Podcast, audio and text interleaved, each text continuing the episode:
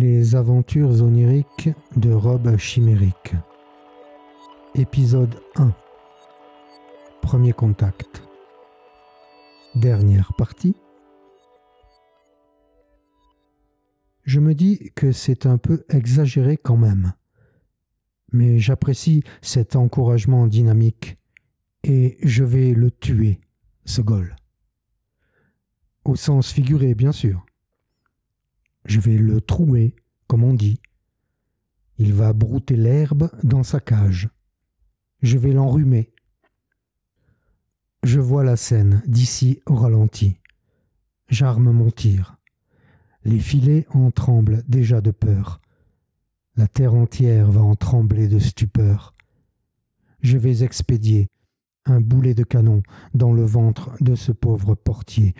Vous allez voir ce que vous allez voir. Tue-le Tue-le Tue-le Tue-le Tue-le Tue-le Oui, ça vient, patience. Mais ces cris de haine ne me sont pas adressés. En vérité, je vous le dis, ce ne sont pas des encouragements qui me sont destinés. Non.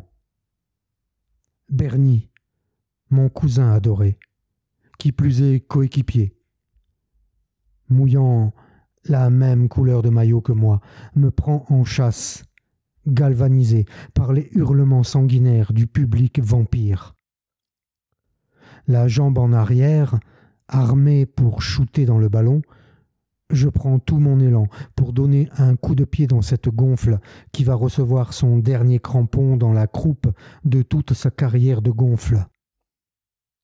Bernie se rapproche, le visage déformé par l'effort qu'il déploie. Déjà qu'il n'est pas gâté par la nature, mais là il est franchement laid. Mais il court vers moi, il s'approche encore. Je lâche mon cou, mon pied va entrer en contact physique avec le cuir. Ça y est, je frappe. Tue-le Tue-le Bernie, de tout l'élan de sa patibularité, se jette à l'horizontale, les deux pieds en avant, et plante ses crampons de dix centimètres dans ma nuque. Je m'écroule sur la pelouse. Que puis-je faire d'autre en pareille situation? Inerte. Le public est aux anges.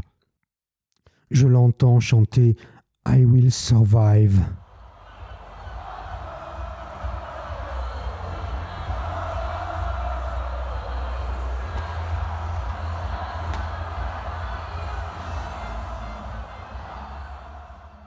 Je te survivrai d'un amour vivant, public chéri. Les joueurs des deux équipes se donnent la main et entament une ronde autour de mon corps meurtri. Bernie vient tout contre moi et me donne quelques coups de pied dans la tête. Ce que je ne trouve pas très fair-play, je le dis franchement et sans haine. L'arbitre siffle la fin du match. Les supporters quittent les tribunes en arrachant quelques fauteuils, comme tout bon supporter de football qui ne se respecte pas.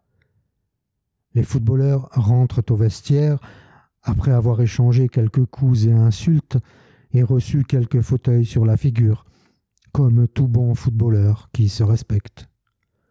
L'arbitre, encore lui, s'approche de moi, se penche et me crache dessus. Il me susurre quelques mots à l'oreille. J'en perçois quelques bribes. En italien, je crois. Un truc dégueu sur ma sœur. Un truc dans le genre super insultant qui ferait perdre son flegme, même à Zizou. Je foutrais bien un coup de boule à l'homme en noir, mais je ne peux pas bouger. Mais voilà qu'il brandit un carton de la poche de son maillot rouge. Des tribunes vides s'élève un tonnerre de joie et de bonheur. Puis une bronca sadique me conspue. Les lumières s'éteignent une à une comme les étoiles du ciel un soir d'apocalypse, mais sans le doux froufrou. Monsieur Foot sort une arme à feu de sa poche et se tire une balle en pleine tête. La partie est finie. La vie est belle. Thierry dit à Jean-Mimi que Putain, c'est bon, après avoir vu ça, on peut mourir tranquille. Ce qu'il a jugé bon de faire depuis, le bougre. Bernie revient sur la pelouse. Au secours, il est en costume jaune. Il me dit Salut, cousin. Et ils font, comme un bonhomme de neige à la fin de l'hiver, comme ça. Je ne peux pas m'empêcher de pleurer. Je suis toujours vivant, avec tout ce que je viens de mourir. Des larmes coulent sur mon visage, ce qui veut dire à peu près la même chose que ce que j'ai dit trois phrases plus haut. Le jour se lève avec le soleil, et je suis toujours allongé sur la pelouse, et je pleure. Le soir arrive, la naine jaune, lassée d'attendre la lune à qui elle avait donné rendez-vous, s'en est allée, et je suis toujours allongé sur la pelouse, et je pleure. La lune est là. La lune est là, mais le soleil, lui, n'est plus là. Et je suis toujours allongé sur la pelouse, et je pleure.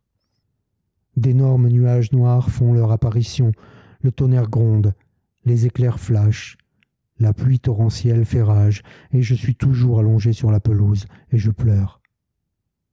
Le sol tremble, des cratères de lave ardente s'ouvrent autour de mon corps, et je suis toujours allongé sur la pelouse, et je pleure. Vous voyez un peu le topo? La jeune femme blonde, puisqu'il faut bien l'appeler par son nom, arrive sur un petit vélo de petite fille avec des petites roulettes à l'arrière pour ne pas tomber, et elle pédale jusqu'à moi. Je lève la tête et je la reconnais aussitôt. Je lui tends la main. Elle descend de son tricycle et me rejoint. Elle s'allonge à mes côtés et pose ses lèvres sur les miennes. On s'embrasse, et c'est bon, pendant des heures. Et ma mère n'est pas là.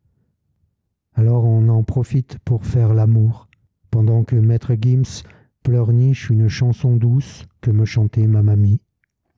Mais sans autotune, ma mamie, elle. La fille se lève. On ne se reverra jamais plus. Elle enfourche son vélo et s'éloigne, à jamais. À jamais. C'est ce qu'elle m'a dit. Le nain de jardin s'est fait la malle, lui aussi. Je suis tout seul. Assis sur une marche du grand escalier de pierre qui semble monter jusqu'au ciel, mais qui monte jusqu'à l'avenue Simon Bolivar, et c'est déjà pas mal, je me sens seul. Si seul. Terriblement seul. Rob commençait à peine à trouver le sommeil. Et d'ailleurs, cette nuit-là, il ne le trouva pas.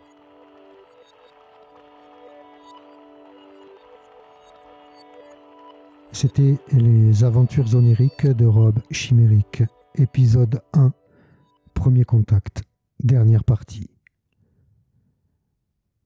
Texte et lecture de David Cardavébor, ambiance musicale de Thomas Barado, édition Cardavé Book, édition. Je vous rappelle que le livre Les aventures oniriques de Rob Chimérique est disponible en édition papier glacé ou en e-book Kindle sur la plateforme Amazon. La semaine prochaine, vous pourrez entendre l'épisode 2 des aventures oniriques de Rob Chimérique la première partie de cet épisode 2 qui s'intitule Le petit monde de.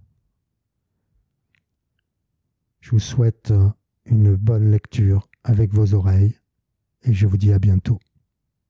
Au revoir.